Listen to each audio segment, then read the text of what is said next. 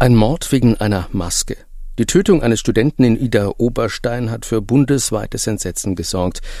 Wie können sich Menschen so radikalisieren, dass sie wegen der Aufforderung, eine Maske zu tragen, in einer Tankstelle einem 20-Jährigen in den Kopf schießen können? Warum wird diese Tat danach noch gerechtfertigt oder sogar glorifiziert? Darum geht es heute im Faktenfinder Podcast der Tagesschau. Herzlich willkommen. Mein Name ist Michael Pavelitz. Jeden zweiten Freitag klären wir hier zusammen mit Expertinnen und Experten irreführende Falschmeldungen und Verschwörungsmythen auf. Wir wollen die Muster hinter diesen Falschbehauptungen sichtbar machen und sie von berechtigter Kritik und nachvollziehbaren Sorgen unterscheiden. Heute spreche ich mit Annetta Kahane, Vorsitzende der Amadeo Antonio Stiftung und Miro Dietrich, Rechtsextremismusforscher vom Center für Monitoring, Analyse und Strategie CIMAS. Herzlich willkommen an euch beide. Hallo. Hallo. Hallo.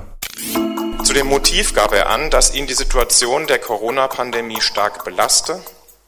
Er habe sich von dieser Situation immer weiter in die Ecke gedrängt gefühlt und jetzt keinen anderen Ausweg gesehen, als ein Zeichen zu setzen. Dabei schien ihm auch das Opfer verantwortlich für die Gesamtsituation, da es die Regeln durchgesetzt habe. Das sagt der Oberstaatsanwalt zum Tatmotiv eines Mannes, der am 18. September einen jungen Tankstellenmitarbeiter in Ida Oberstein erschossen hat. Miro, was hältst du von dieser Aussage?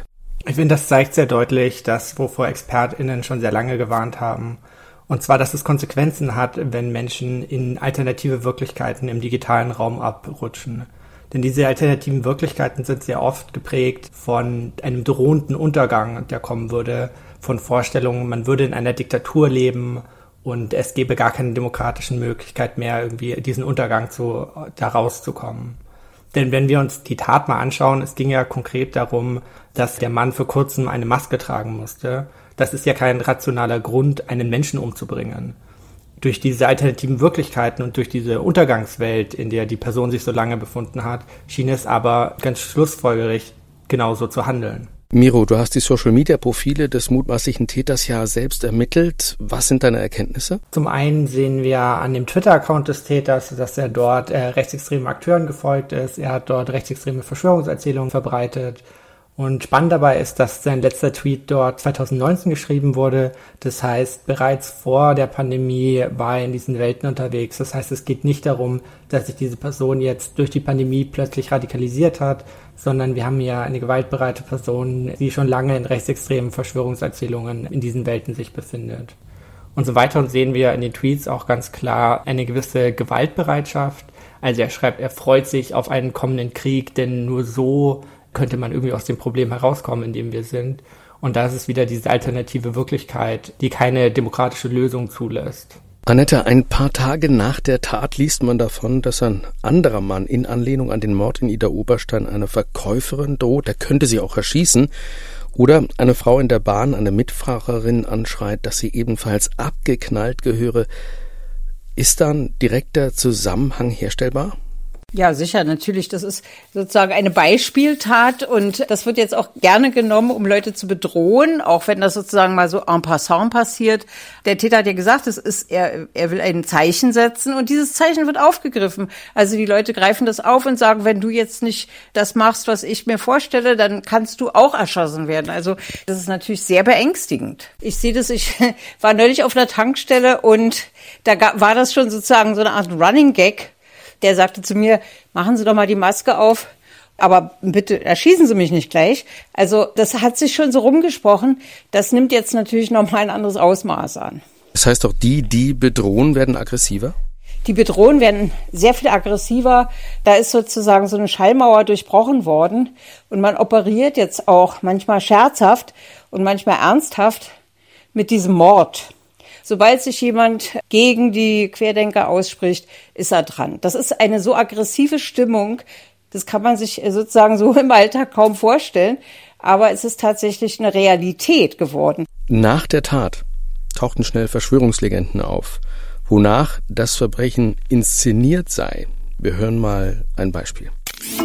Es geht um den Mord äh, der jetzt überall thematisiert wird, ganz durch Zufall vor der Bundestagswahl äh, von einer nicht ange angeblichen Nicht-Maskenträger, der eine Wut zum Ausdruck brachte, um letztendlich gegen die Corona-Maßnahmen und so weiter jemand umgebracht hat. Es ist immer das Gleiche. Das heißt, das ist die Handschrift des Geheimdienstes, die Handschrift ähm, des Verfassungsschutzes, wer auch immer die Sache jetzt inszeniert. Das ist also eine konstatierte Aktion mit den Medien zusammen die genau rausgeschossen wird zur richtigen Zeit für die breite Masse, die dann sagt, ah, alles klar, wir müssen noch mehr gegen diese Leute tun, gegen Freidenker letztendlich. Der Mann, den wir hier gehört haben, das war Heiko Schrang und er suggeriert, dass die Tat vom Staat inszeniert war und genutzt wird, um gegen die Querdenkenbewegung weiter vorzugehen. Miro, wie kommt Heiko Schrang zu so einer Annahme? Das ist ja eine sehr übliche Erzählung, die wir nach solchen Fällen eigentlich immer sehen. Natürlich ist es den Akteuren, die solche Verschwörungserzählungen verbreiten, sehr wichtig zu sagen, dass das nichts mit ihnen zu tun hatte. Und man muss auch ehrlicherweise sagen, dass natürlich die Mehrheit dieser Verschwörungsideologen selbst solche Gewalttaten nicht befürworten. Deshalb hat das für sie auch nichts mit ihnen zu tun. Wenn man sich das genauer anschaut, ist es aber natürlich nur die logische Konsequenz dessen Weltbild, was diese Personen hier vermitteln. Neben der Behauptung, es habe sich um eine Inszenierung gehandelt. Gab es auf einschlägigen Kanälen und Gruppen bei Telegram sogar Zuspruch bzw. Beifall zu der Tat? Wie ist das denn zu erklären? Das sind Menschen, die eben in genau dieser gleichen alternativen Wirklichkeit digital ihre Zeit verbringen. Und dort ist das eine Welt, in der geheime, finstere Kräfte probieren, die Deutschen zu unterdrücken. Es geht darum, dass wir alle kurz davor wären, durch eine Impfung ausgerottet zu werden. Wir leben in einer Diktatur und das äh, wäre ein böses System, was uns hier knechten würde. Und für solche Menschen, die in so einer Welt leben, ist natürlich die logische Schlussfolgerung, dass wenn jemand hier aufsteht und sich diesem System widersetzt, dass das natürlich eine Heldentat ist, dass hier jetzt endlich mal jemand es denen gezeigt hat, dieser Diktatur. Annetta Kahane, Verschwörungsmythen, welche Rolle spielen die im Kontext solcher Taten? Also das ist sozusagen die Grundlage, auf der solche Taten beruhen. Es gibt ja auch sozusagen den Topos der präventiven Notwehr. Und da ist sozusagen die Idee, bevor man uns, also es war bei QAnon auch so, bevor man uns ans Leder will, müssen wir präventiv um uns schlagen, weil wir sonst untergehen. Und dem zugrunde liegen natürlich die Verschwörungsideologien, weil ohne die könnte man das überhaupt nicht rechtfertigen. Und diese Verschwörungsideologien wiederum haben sehr viel auch mit antisemitischen Weltbildern zu tun, weil immer muss eine konspirative Macht da sein, die das Ganze irgendwie äh, steuert und organisiert und damit etwa eine böse Absicht hat. Und das ist sozusagen der Kern des Antisemitismus, ist, dass man mit den Juden versucht, das Böse aus der Welt zu schaffen. Deswegen ist Antisemitismus so gefährlich und Antisemitismus in den Verschwörungsideologien ist eine Art Betriebssystem. Ohne Antisemitismus funktioniert das ja gar nicht. Warum halten sich solche uralten Bilder so zäh unter der Oberfläche? Er ist einfach sozusagen als Komplexitätsreduktion und als Abwehr modernen Denkens offenbar ganz notwendig, auch immer noch, auch heute, wo sozusagen die Moderne längst sozusagen zur Normalität geworden ist. Ich finde schon, dass man über Antisemitismus und seine Ursachen auch heute nochmal anders nachdenken und diskutieren muss, äh, als nur zu sagen, Antisemitismus ist Igitt Barbar, äh, sondern man muss vielleicht erklären, was es bedeutet. Und da wünschte ich mir auch für auch die politische Bildung und so weiter, dass man da noch mal genauer hinguckt, denn Antisemitismus ist nicht bloß irgendwie eine Art von Nebenaspekt des Rassismus, sondern es ist wirklich eine ideologische Konstruktion, die die Welt irgendwie leichter macht. Die Welt ist aber nicht leicht. Und deswegen ist es, glaube ich, total notwendig, sich dem auch nochmal zu stellen. Jetzt haben wir geschaut auf Verschwörungserzählungen, Verharmlosungen und auf Glorifizierungen. Der rechtsradikale Aktivist der identitären Bewegung Martin Sellner, der wählt einen anderen Ansatz, die Tat zu erklären. Jemand, der so etwas tut, befolgt natürlich keinen politischen Plan. Der hat keine politische Strategie, um damit irgendein Zeichen zu setzen, egal wie er seine Tat jetzt nachher rechtfertigt und legitimiert. Diese Tat ist ein purer Amoklauf, die, der meiner Meinung nach wirklich in psychologischer Grundlage zu suchen ist. Und hier müssen wir mal das Argument umdrehen. Ja? Ähm, Warum, warum ist dieser Typ derartig durchgedreht? Warum war der am Rand des Wahnsinns? Warum war er am Rand eines Nervenzusammenbruchs? Wusste keinen Ausweg mehr, als jemanden zu erschießen. Die Corona-Maßnahmen machen Menschen wahnsinnig. Die Corona-Maßnahmen machen die Menschen wahnsinnig. Sellner hält die Tat also nicht für politisch motiviert, sieht stattdessen eine Mitschuld der psychischen Belastungen durch die Corona-Maßnahmen. Frage an beide. Warum ist Sellner das so wichtig, dass die Tat nicht politisch ist? Also das ist bei Sellner ja üblich, dass immer, wenn rechtsextreme oder verschwörungsideologische Gewalt ausgeübt wird, dass es eine unpolitische Tat gibt. Man könnte Sellner ja auch mal fragen, was wäre denn eine rechtsterroristische Tat, die passiert ist? Also nach dem Christchurch-Anschlag, nach dem Halle-Anschlag, nach dem Anschlag in Hanau waren das ja alles nur psychisch Verrückte. Mit Ideologie hat das natürlich nie was zu tun. Sonst müsste er irgendwie verstehen, wenn er fragt, wie kommt denn eine Person in, in so eine Gedankenwelt, dass sie diese Tat verübt? Also die Entpolitisierung und die Psychopathologisierung solcher Taten ist natürlich ein einfaches Mittel, um sich aus der Verantwortung zu ziehen. Gleichzeitig wird er natürlich ganz genau wissen, was er macht. Also wenn man von Einzeltaten oder von psychischen Störungen an der Stelle redet, dann mag das ja mitunter richtig sein. Aber in dem Fall ist ja nachweisbar, dass dieser Mensch sich radikalisiert hat bis zur Hysterie. Ja, und das geschieht nicht nur im Internet, das geschieht auch im Freundeskreis. Das heißt, es eskaliert sozusagen ein innerer Pegel, der dann ideologisch immer wieder aufgefüllt und angehoben wird. Und so entsteht das Gefühl, man hat eine Berechtigung. Also es geht um die Berechtigung für die Tat. Ganz genau. Er sagt ja, na, der Mann ist ein Opfer. Das ist ja kein Täter, sondern das ist ein Opfer. Der ist ein Opfer der Corona-Maßnahmen. Und diese Corona-Maßnahmen sind antidemokratisch, willkürlich und so weiter und so fort. Und das ist sozusagen dann auch wieder der Topos der Notwehr. Ja, also ein Opfer, der so in die Ecke gedrängt wird, wie am Anfang gesagt wurde, dass er ein Zeichen setzen muss. Und das Opfer muss dann sozusagen sich wehren und dann erschießt er halt jemanden. Ne? Miro, du hast ja vorhin genannt Christchurch, Hanau. Ich denke jetzt auch an das Attentat in München. Es war ein Attentat, bei dem lange diskutiert wurde über die Motivation des Täters. Wo siehst du die Grenze zwischen einem Täter, der Menschen umbringt, weil er psychische Probleme hat, oder eines Täters, der das aus verschwörungsideologischen Gründen macht? Ich glaube, auch wenn man psychische Probleme hat, kann man eine ideologische Tat begehen und ich glaube, hier ist es auch wichtig zu betonen, dass die überwältigende Mehrheit von Menschen mit psychischen Problemen natürlich nicht losziehen und Gewalttaten verüben. Statistisch ist es sogar eher so, dass Menschen mit psychischen Problemen eher Opfer von gewalttätigen Taten werden. Ich glaube, ähm, der Vergleich zwischen verschwörungsideologischen Weltbildern und psychischen Problemen kann man vielleicht insofern ziehen, dass das, was wir derzeit digital erleben, ich durchaus in Elementen als einen kollektiven Wahn bezeichnen würde. Und Wahn ist hier eben nicht im psychologischen Sinne, also die Leute sind nicht krank, aber wir leben durchaus das Phänomen, dass wenn Menschen im Kollektiv zusammenkommen, sie sich durch so eine gegenseitige Bestärkung in so einen Wahnzustand treiben können. Und dabei ist für mich irgendwie sehr stark äh, die Grenze der Unkorrigierbarkeit. Also das ist nämlich, die Unkorrigierbarkeit ist das, was den Fehler vom Wahn trennt. Also wenn man neue Informationen bekommt und seine Meinung ändern kann, dann war das ein Fehler. Wenn man aber unkorrigierbar daran festhält, dann ist das für mich ein Wahn. Und in diesen digitalen Gemeinschaften finden die Leute sich eben genau in solchen kollektiven Wahnen zusammen. Und da sehen wir durchaus Parallelen zu psychischen Problemen, auch wenn die Personen selbst nicht psychisch krank sind. Ist das, was in Ida Oberstein passiert ist, Terrorismus? Es hat was von einem stochastischen Terrorismus. Also das heißt, eine derartig aufgeheizte Stimmung, die sehr weit verbreitet und sehr eskalierend wirkt in die Gesellschaft, vor allen Dingen in die Gesellschaft derer, die in diesem Verbund sind, in dieser Blase drin sind, so dass es irgendwann passieren kann und man kann fast darauf warten, dass dann einer die Waffe zieht und irgendwen erschießt oder so eine Tat begeht. Das haben wir ja schon öfter mal erlebt. Das kann dann passieren, wenn jemand so sehr als Feindbild markiert wird oder eine Sache so sehr äh, mit Aggression behaftet wird, dass dann so ein, so ein Punkt ist, wo dann tatsächlich jemand mal zuschlägt oder eben jemanden umbringt. Insofern halte ich das schon für Terrorismus. Es ist jetzt nicht organisiert, nicht in der Gruppe vorbereitet und so weiter, aber es ist eine Form von Terrorismus, der sozusagen aus dem Augenblick heraus entsteht. Ich finde, das ist keine einfache Frage, da eine Antwort darauf zu finden. Aber ein zentrales Element, was eine normale Gewalttat von Terrorismus trennt, ist ja, dass es bei Terrorismus darum geht, um ein größeres Zeichen, was damit gesandt wird. Es geht nicht um das konkrete Opfer, was die Gewalt erfährt, sondern um eine gesellschaftliche Wirkung, die damit erreicht werden soll.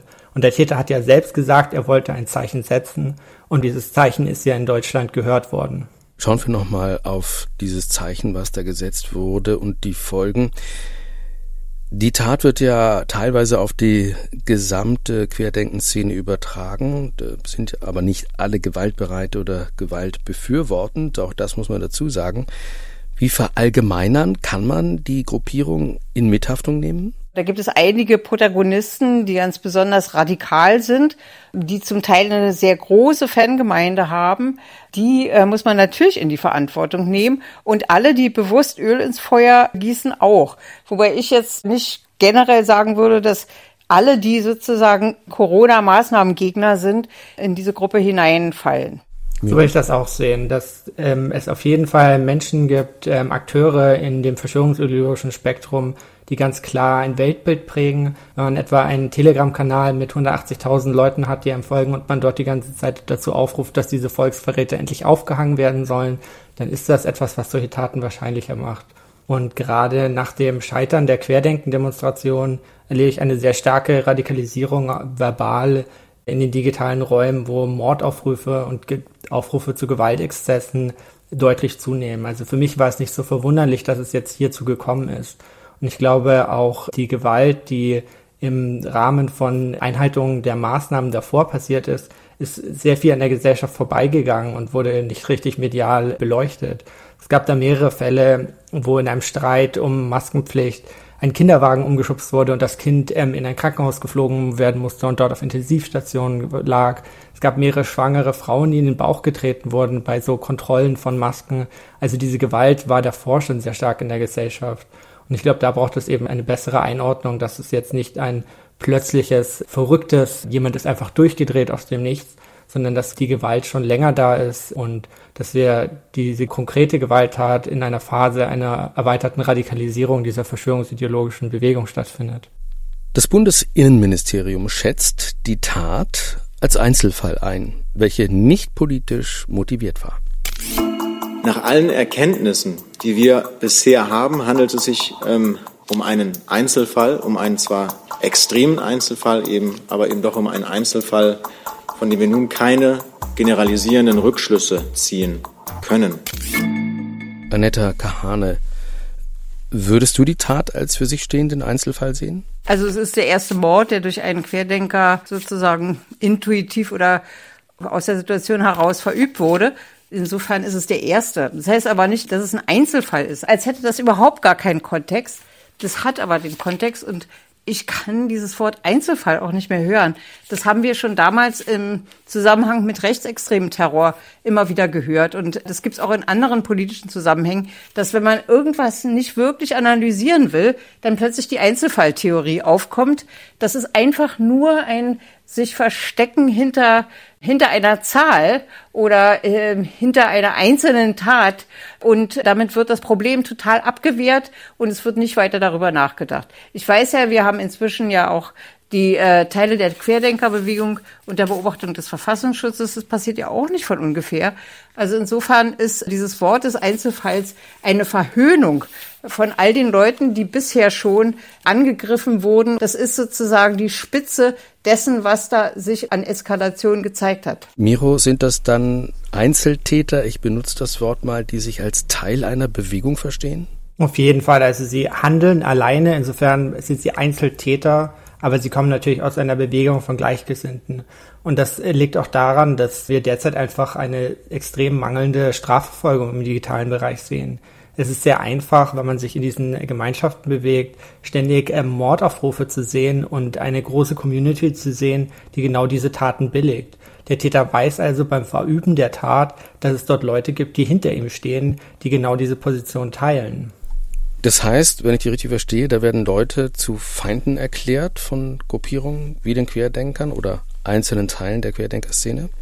Auf jeden Fall. Die Feindbildmarkierung ist äh, sehr elementar in der Szene. Wir erleben das äh, durch unterschiedliche Mittel.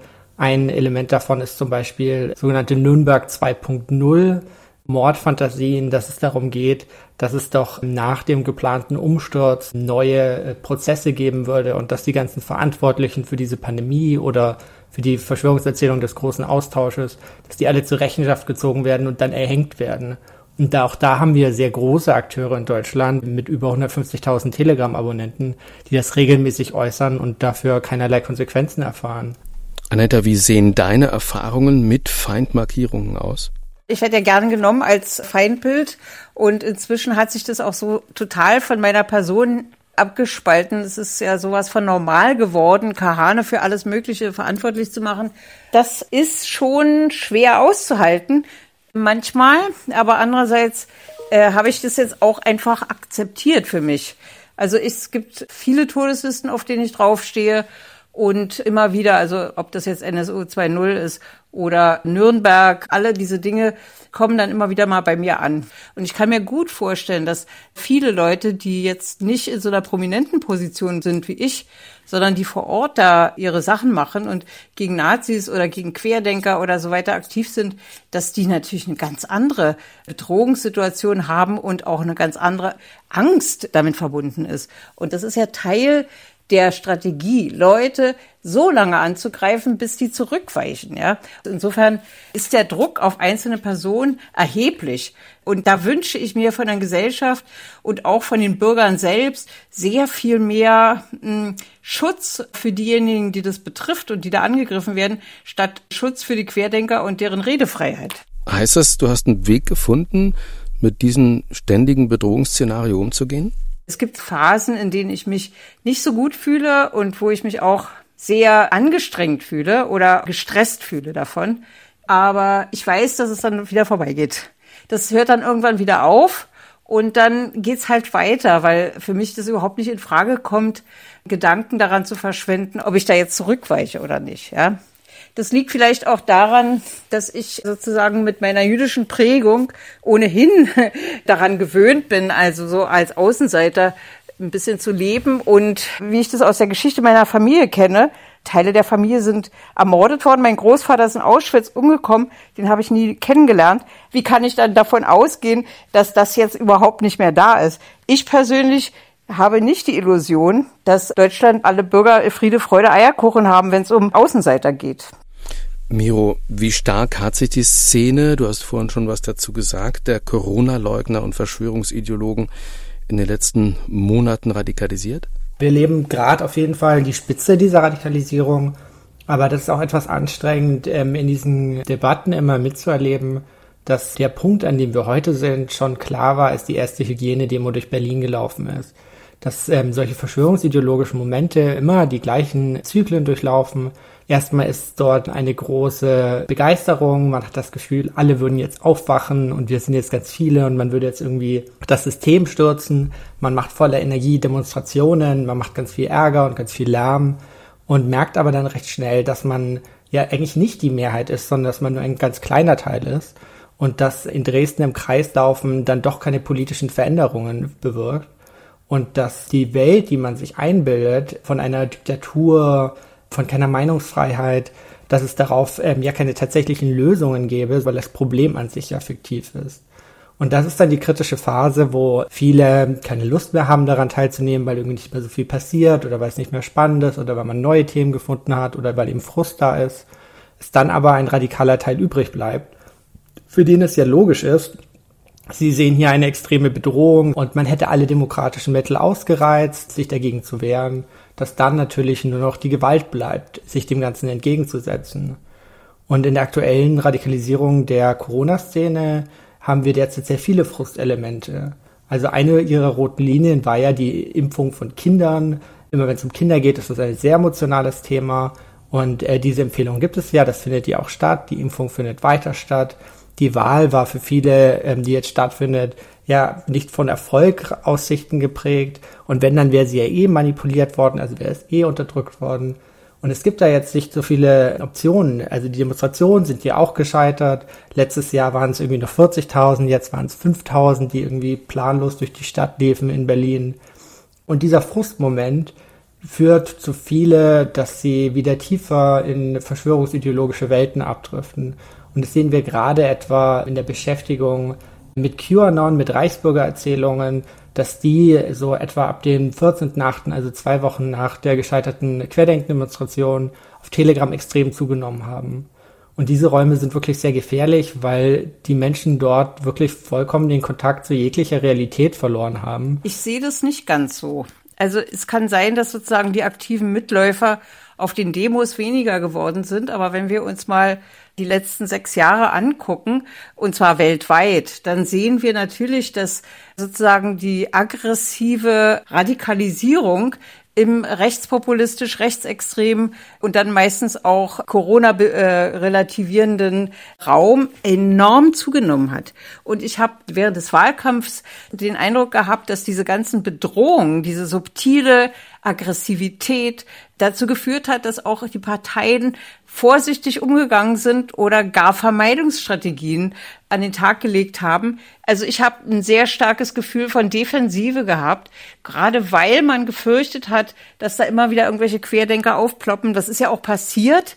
Und ich glaube sozusagen, diese ganzen radikalisierten Bewegungen, die haben einen inzwischen größeren Einfluss auf das politische Alltagsgeschehen, als wir das gerne hätten. Also insofern ist es nicht weniger geworden, es hat sich nur verlagert von der Straße sozusagen in den politischen Alltag. Und das finde ich mindestens genauso gefährlich. Dem würde ich auch gar nicht widersprechen. Ich glaube, das ist ja auch eines der Grundprobleme, dass wir gerade, wenn Krisen etwas vorbeigehen, wir sehen, es gibt jetzt weniger irgendwie auf der Straße und das Problem hätte sich gelöst die Menschen sind natürlich weiter in diesen alternativen Wirklichkeiten und diese Informationen, dieses Weltbild, was sie in dieser Radikalisierung gelernt haben, ist natürlich weiterhin in ihnen vorhanden.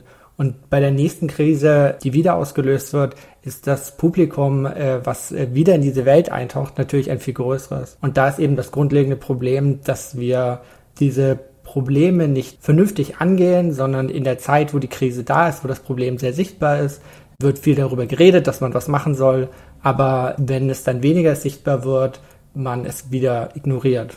Reichsbürger wählen sich schon im Dritten Weltkrieg und zeigen in Nachrichten wie diesen vom sogenannten Chief Commander, wie gewaltbereit sie sind. Es ist vom Chef, Commander Jansen. Wir befinden uns in einem Weltkrieg, nicht? Und das ist nicht schön. Und glauben Sie mir, ich sage das nicht zum Spaß. Es gibt jeden Tag Tote, echte Tote durch diesen Krieg. Ne? Und die meisten unterschätzen ja eins. Wir sind bewaffnet und wir haben viele Waffen. Wir sind die größte Streitmacht dieser Erde. Mit weit über sechs Millionen Soldaten alleine. Ja? Soldaten. Plus Equipment, plus Polizei, plus Geheimdienste, plus Sicherheitskräfte. Die Zeiten ändern sich.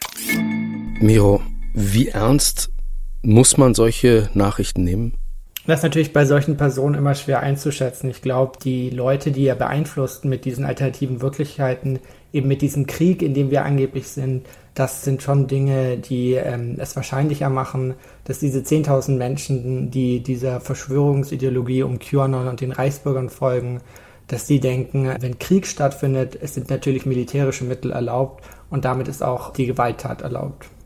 Eingestiegen sind wir mit dem Mord in Ida Oberstein. Jetzt sind wir ja bei sehr abstrusen und beängstigenden Aussagen und Personen gelandet. Was hat das miteinander zu tun?